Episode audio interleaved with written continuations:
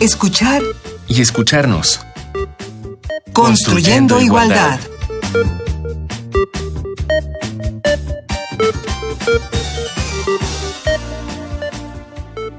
Bienvenidas y bienvenidos. Esto es escuchar y escucharnos construyendo igualdad. Qué bueno que nos acompañan.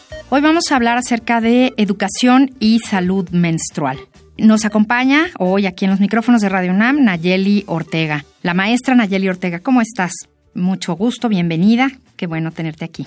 Hola, estoy bien. Este, muchas gracias por la invitación. Y cuéntanos, ¿quién es Nayeli Ortega? Bueno, pues yo soy bióloga. Eh, estudié la carrera de biología en la UAM y posteriormente hice una maestría en fisiología reproductiva, bueno, en ciencias biológicas. Me especialicé en fisiología reproductiva femenina porque justo a la mitad de la carrera yo tuve contacto con algunas alternativas menstruales y eso me llamó la atención. Fue algo totalmente nuevo para mí. Me hizo darme cuenta de la importancia de justamente la educación menstrual. Entonces, pues desde entonces, tanto promuevo estas alternativas como me dedico a la parte de educación menstrual. Y vamos a, comenzar, Nayeli. Preguntamos a varias niñas, niñas jóvenes, adolescentes, ¿qué es para ti la menstruación? Vamos a ver qué nos comentaron. A ver.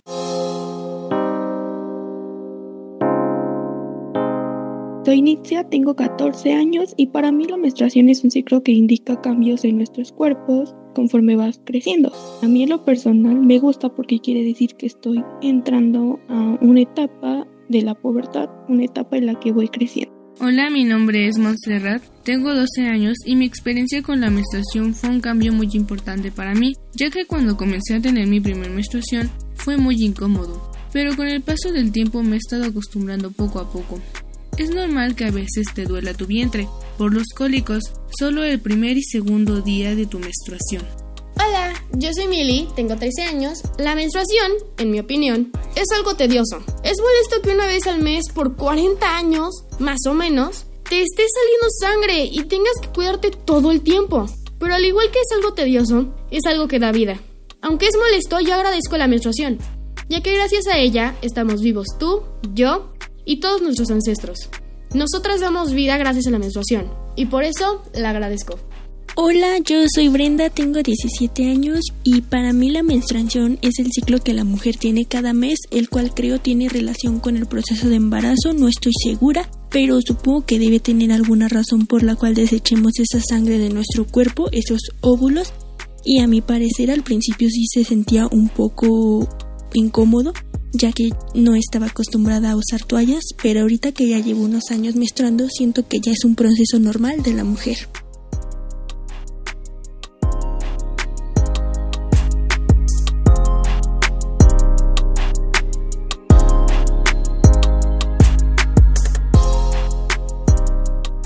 Pues molestia, incomodidad, ciclo y vida, sobre todo mencionaron esas palabras.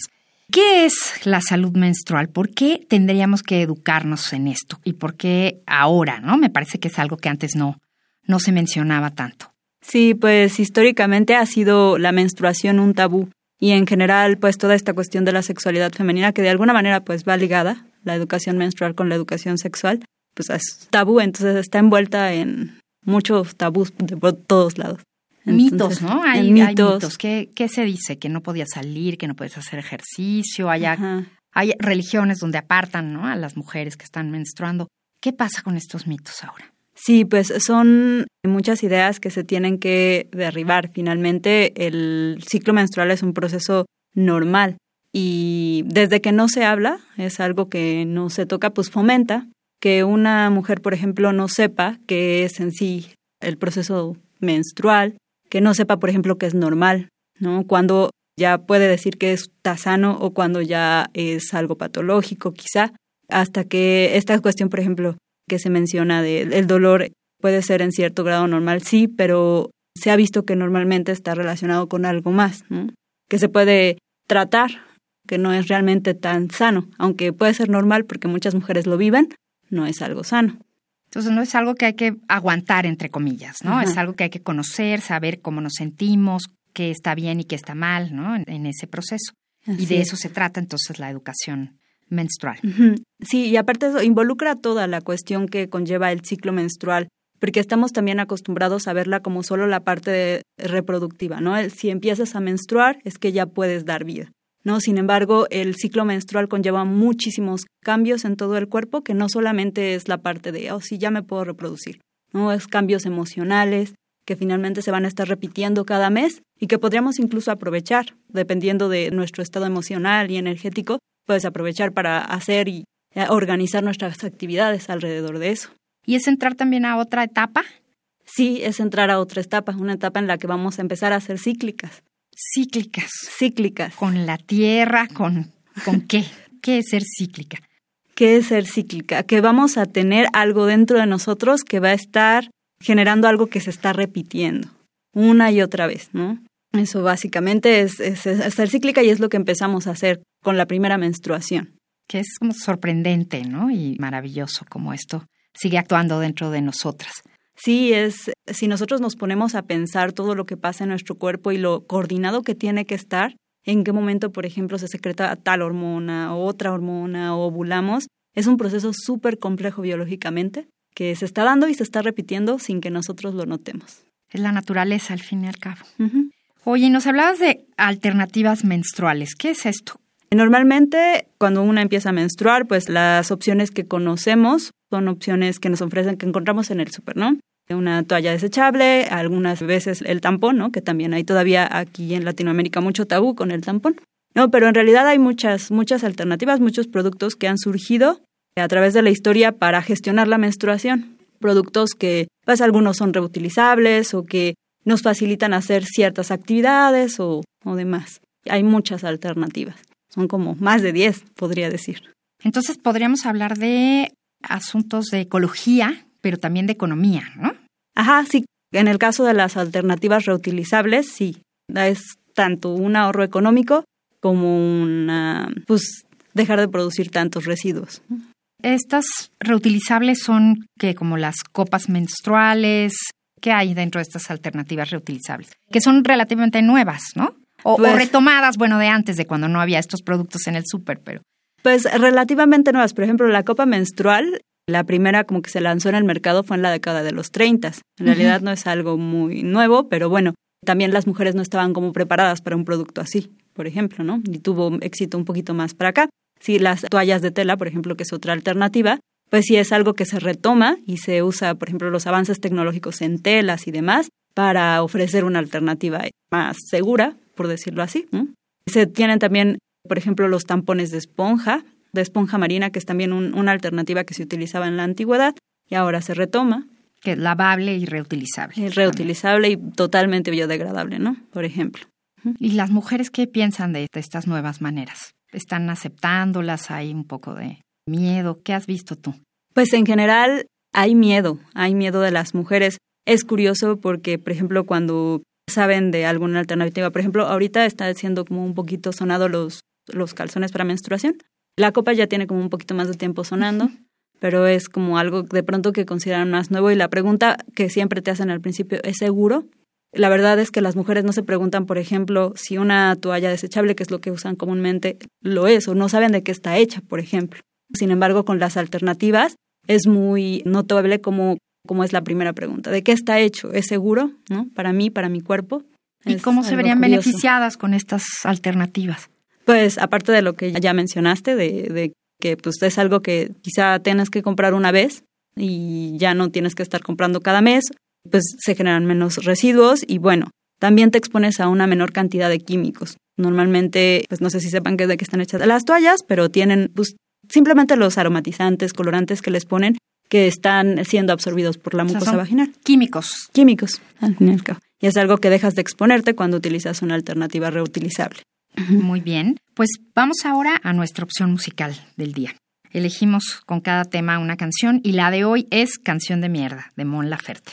No sé si la conoces. No la conozco. Pues mira, la elegimos porque menciona directamente en la letra habla sobre la menstruación, cosa que no sucede en muchas canciones.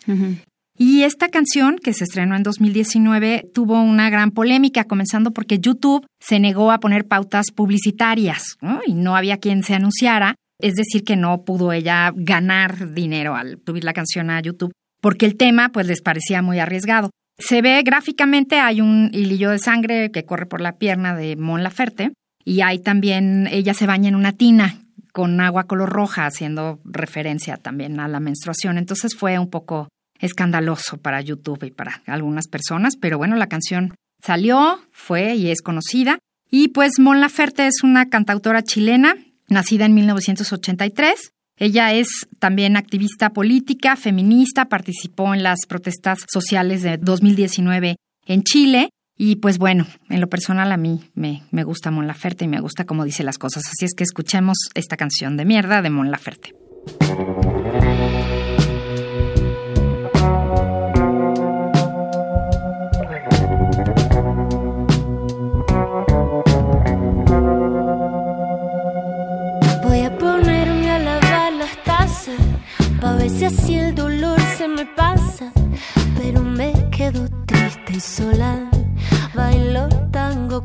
Una pistola. Dicen que nunca muere la mala hierba. Por eso te hago esta canción de mierda. Con la más simple armonía. Voy a clavarte esta melodía. ¿Qué vas a saber? Si tú no sangras una vez al mes.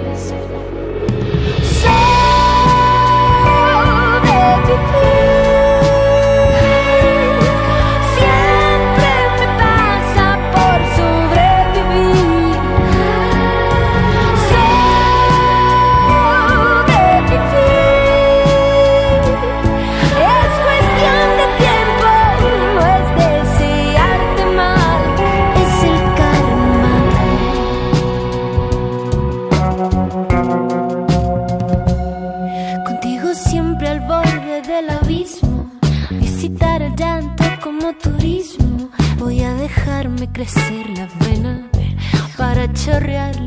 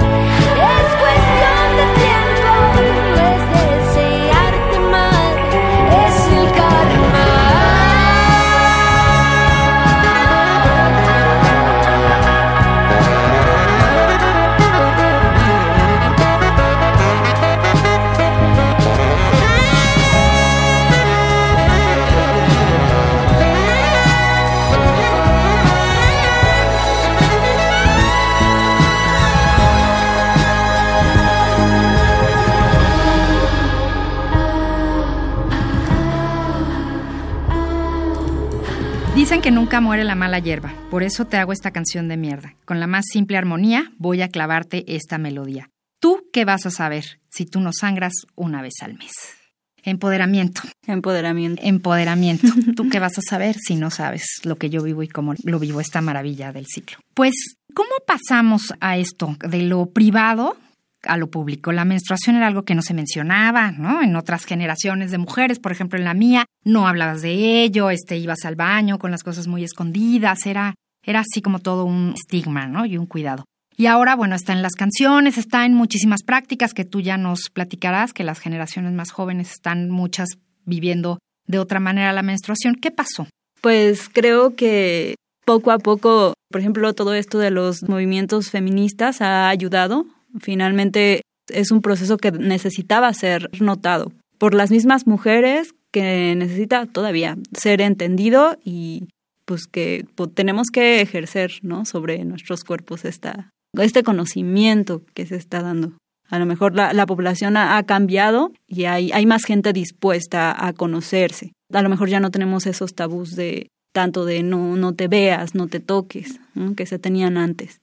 O sea, sí hubo un cambio de mentalidad. Sí, hemos visto, por ejemplo, que las niñas están, por ejemplo, buscando más las alternativas porque saben que hay algunas que les van a dar libertad, que ya no empezar a menstruar es ya no puedes ir a, a nadar o ya A no nadar, puedes correr, claro, ajá, ¿no? claro. La alberca. Que puedes seguir haciendo absolutamente todo. Y antes, por ejemplo, en las escuelas, ¿no? Dividían a las niñas y a los niños para la plática.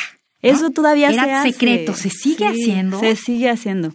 Y de hecho, por ejemplo, en las escuelas, en los programas, no hay nada en realidad de educación menstrual. Se empieza a dar en cierto momento educación sexual, pero básicamente la única información que se da con respecto al ciclo menstrual es eso, como solo vas a empezar a menstruar, ya te puedes embarazar, tienes que cuidarte. Es como lo único que se da. A veces hasta patrocinada, ¿no? Por, las eh, toallas femeninas que Sí. iban a ciertas escuelas y regalaban paquetes o algo así. Ajá, justamente, y pues esa plática clásica que se sigue dando, de los niños se salen y vamos a platicar con las niñas, es lo único que, que se tiene. ¿Y qué papel deberían de jugar ahí los niños y los hombres? ¿Por qué separarlos? ¿Qué consecuencias tiene? Pues las consecuencias que tiene el separarlos es que pues también los hombres crecen sin saber este ciclo, sin entenderlo. Eso genera, por ejemplo, pues en, simplemente cuando empiezas en este proceso de, la pubertad en las escuelas, pues burlas, bullying, ¿no? Como hacia la- las niñas que pues están empezando a vivir un proceso que de pronto pues no entienden bien todavía y eso sumado a que los niños no son, no lo comprenden, pues este genera pues ciertos conflictos. Y pues esos hombres más adelante también crecen con el desconocimiento. Hay muchos casos este, muy tristes en, con respecto a esto, ¿no? De, de papás que de pronto conozco un caso de una chica que estaba, eh, que empieza a menstruar, su hija vivía solo con su papá y su papá se enoja porque según él empezaba a menstruar uno cuando tenía relaciones sexuales, ¿no? Como este tipo de desconocimiento que se genera por alrededor de algo de lo que no se habla, Y que genera juicios, ¿no? que genera juicios, ajá, Y bueno, hablamos de educación menstrual, pero salud menstrual. salud menstrual. ¿Qué es la salud menstrual? Pues va ligado con respecto a, a lo que mencionaba de que con la educación menstrual podemos darnos de si nuestro ciclo menstrual es sano o no. El ciclo menstrual finalmente es algo que está invadiendo todo nuestro cuerpo, por decirlo así, y al final es esos momentos de sangrado, esos días de sangrado, pueden ser un indicador de nuestra salud interior, ¿no? Ya se ha visto, por ejemplo, que la sangre menstrual está contaminada con ciertas cosas que nosotros usamos a diario o O sea, como productos, o Productos. como alimentos. Ajá. Por ejemplo, que nos juntamos alguna crema con parabenos, pues eso se va y se refleja hasta la sangre menstrual, ¿no? Por ejemplo. Y pues puede ser la duración, el color, la cantidad, nos puede dar un indicador general de nuestra salud. ¿Y cómo buscar esa información o cómo cuidarnos para ser saludables? Pues hay, actualmente ya hay, hay mucha información, creo que es importante pues buscar algunas pues investigaciones que se han hecho, hay eh, pues de divulgación de la ciencia de, de este tipo de temas para pues informarnos y saber y observarnos a nosotras para ver si la menstruación nos está indicando algo quizá. Y pues bueno, justo para saber más al respecto del tema, hoy estamos hablando sobre educación y salud menstrual. Nos prepararon nuestras sugerencias del día. Entonces hay cosas que ver y hay páginas que consultar. Escuchemos. Para romper tabúes en torno a la menstruación, es necesario informarnos y reeducarnos sobre este tema. Hoy te traemos tres documentales para reflexionar y profundizar en él. Period. End of Sentence. Un corto documental de Raika Setachi. En la India rural, donde el estigma de la menstruación persiste, las mujeres fabrican toallas femeninas con una nueva máquina, al mismo tiempo que luchan por su independencia económica. La Luna en Ti y Montlis son dos producciones de la cineasta Diana Fabianova. La primera es un emotivo documental que viaja hacia las raíces más profundas de la feminidad. Cuestiona cómo y por qué la menstruación es un tema tabú en todo el mundo, mientras que Montlis es la versión para niños que intenta informar y mirar positivamente este proceso natural por el que todas las niñas pasan al momento de crecer. Y si lo tuyo son las redes sociales, busca en Facebook las comunidades de La Tribu Roja, Proyecto Rojo y Princesas Menstruantes. En ellas encontrarás apoyo e información de mujeres que, como tú, buscan espacios llenos de sororidad.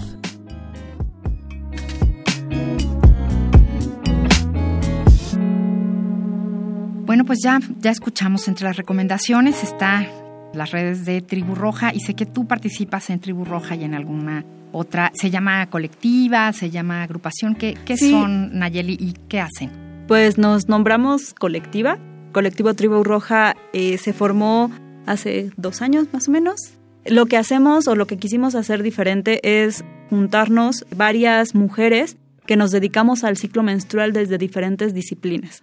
Yo, por ejemplo, soy bióloga, pero tenemos, por ejemplo, una persona que es especialista en leyes, ¿no? En la cuestión política de la menstruación, algunas otra chica que es la parte educativa, eh, ya directamente del trabajo con niñas, por ejemplo.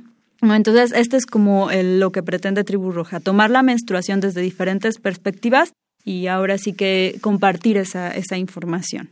Hay otros colectivos a lo largo del país, de hecho hay una red de educadoras menstruales que se está armando en este año. Por ejemplo, participo también como especialista de Mi Luna Nueva, ese es un proyecto que se enfoca más como en las menarcas, en las niñas que, que están en este proceso de cambio, para que no les agarre de, sorpresa.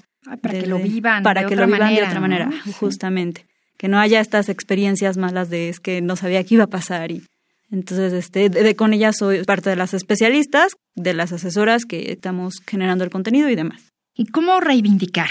¿Cómo reivindicar el ser mujeres? ¿Cómo reivindicar nuestros ciclos y la menstruación? Tenemos que aprender a estar más en contacto con ellos. Una de las cosas que yo tomo de las alternativas es que normalmente si tú usas algo desechable no tienes que tener, no tienes ni que ver lo que está saliendo de ti, ¿no? Tú puedes solo agarrarla y tirarla a la basura. Cuando tú usas una alternativa, tienes que estar en contacto con ella. Tienes que tocarla, tienes que verla, no hay manera de que ruebadas. Y hay a quien no le gusta. Hay a quien no le gusta. Ajá, justo esta cuestión de que viene de los tabús y de las cuestiones de los mitos, ¿no? De, de, antes que de pronto creían que era hasta tóxica, ¿no? La sangre menstrual. Entonces hay que ir cambiando como esas ideas. Dependiendo de, de la experiencia de cada quien, evidentemente cada quien va a tener una experiencia propia que quizá le hace tener esa pues separación con el proceso. Entonces hay que empezar a, tomarlo, a verlo como parte de nosotras y a incluso a analizar de dónde viene, por ejemplo, si yo le tengo asco a la sangre, ¿por qué? ¿De dónde viene? A ponernos a reflexionar y a interiorizar un poquito de dónde. Que hay varios grupos de mujeres que últimamente se han dedicado a no esconderlo, ¿no? Hay también eh, exposiciones fotográficas, hay mucho trabajo artístico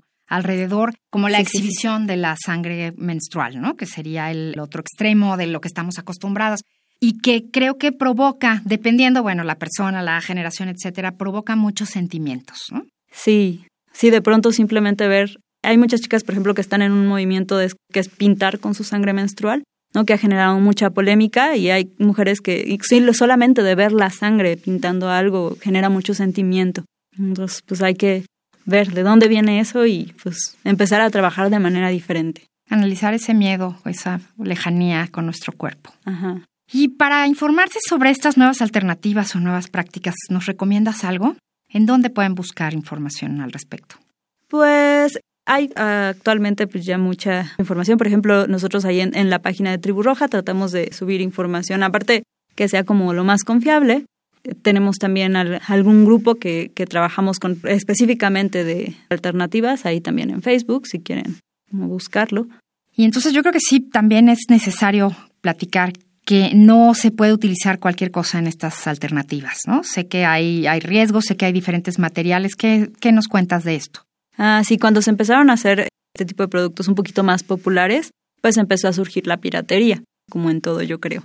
Entonces, lo que hacen básicamente es robar moldes de, por ejemplo, de una copa original y las fabrican en materiales más económicos. Pero bueno, ¿qué puede tener esto de riesgo? Que el material no sea apto para el uso interno si nosotros pensamos en el tiempo que va a estar dentro y en la como sensibilidad de, de la vagina en cuestión de que es mucosa que absorbe todo lo que pongas, es peligroso si no está hecho de los materiales adecuados. Entonces estos materiales tienen que finalmente ser evaluados por las instancias sanitarias para asegurarte que son seguros de usarte. Y en el caso de las copas, ¿qué material es el que se debe buscar? Eh, Se debe de buscar que sea de silicón grado quirúrgico, muy parecido, por ejemplo, al que se utiliza en implantes mamarios o de cualquier otro tipo de, de cuerpo que ya se ha probado que puede estar dentro del cuerpo mucho tiempo y no pasa nada, ¿no? No va a generar alergias ni demás. Pero es un silicón que es muy puro, que vas a eh, estar segura de que no tiene contaminación. El silicón sí se utiliza para muchas otras cosas, por ejemplo, las fundas de los celulares, ¿no? pero evidentemente el grado de pureza y de contaminación que tiene es mucho mayor. Y es importante cuidar esto. Es muy importante cuidar esto porque si no es, si no te aseguran que es puro, puede tener metales pesados, puede tener algunos otros componentes que tu cuerpo va a estar absorbiendo. Te puede generar efectos tanto a corto plazo como a largo plazo. Y Nayeli, con todo este trabajo y esta visión multidisciplinaria y tu trabajo en Mi Luna Nueva, ¿qué le dirías si nos está escuchando alguna joven, alguna niña o padres o madres o hermanos que tengamos cerca de nosotros alguna niña que esté a punto de comenzar con la menstruación? ¿Qué es lo que hay que decirles? ¿Cómo hay que vivirlo? ¿Cómo hay que ayudarles? Creo que se tiene que mostrar como un proceso natural. Es muy común, por ejemplo, que las mamás utilicen la frase típica de es que ya eres una mujer o ya te vas a hacer una mujer. Eso confunde mucho a las niñas, ¿no? Por ejemplo, las niñas llegan de pronto diciéndonos, pues es que me dice que voy a ser mujer, ¿qué soy ahora? ¿No? Ese tipo de cosas. Entonces, no va a ser un cambio así. Es, es un cambio, sí, vas a empezar a ser cíclica, vas a empezar a tener otro proceso en tu cuerpo, pero es normal y hay que verlo así, sin tenerle miedo. Luego también las niñas llegan, por ejemplo, de estas pláticas que les llegan a dar en las escuelas muy asustadas, como de me va a doler, como no voy a poder correr, como muchas cosas, empezar a decirles, no, pues es normal y vamos poco a poco y, y pues plática y conexión con la mamá. Y jamás presentarlo como una limitante. Jamás presentarlo como una limitante. Ni para sus actividades.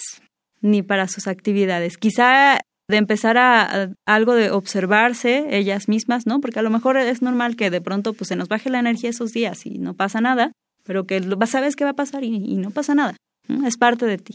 O hay quien se siente mal esos días y con ejercicio se siente mejor, ¿no? Ah, También es conocerse también. Cada una, cada una funciona diferente y lo vive de una manera diferente.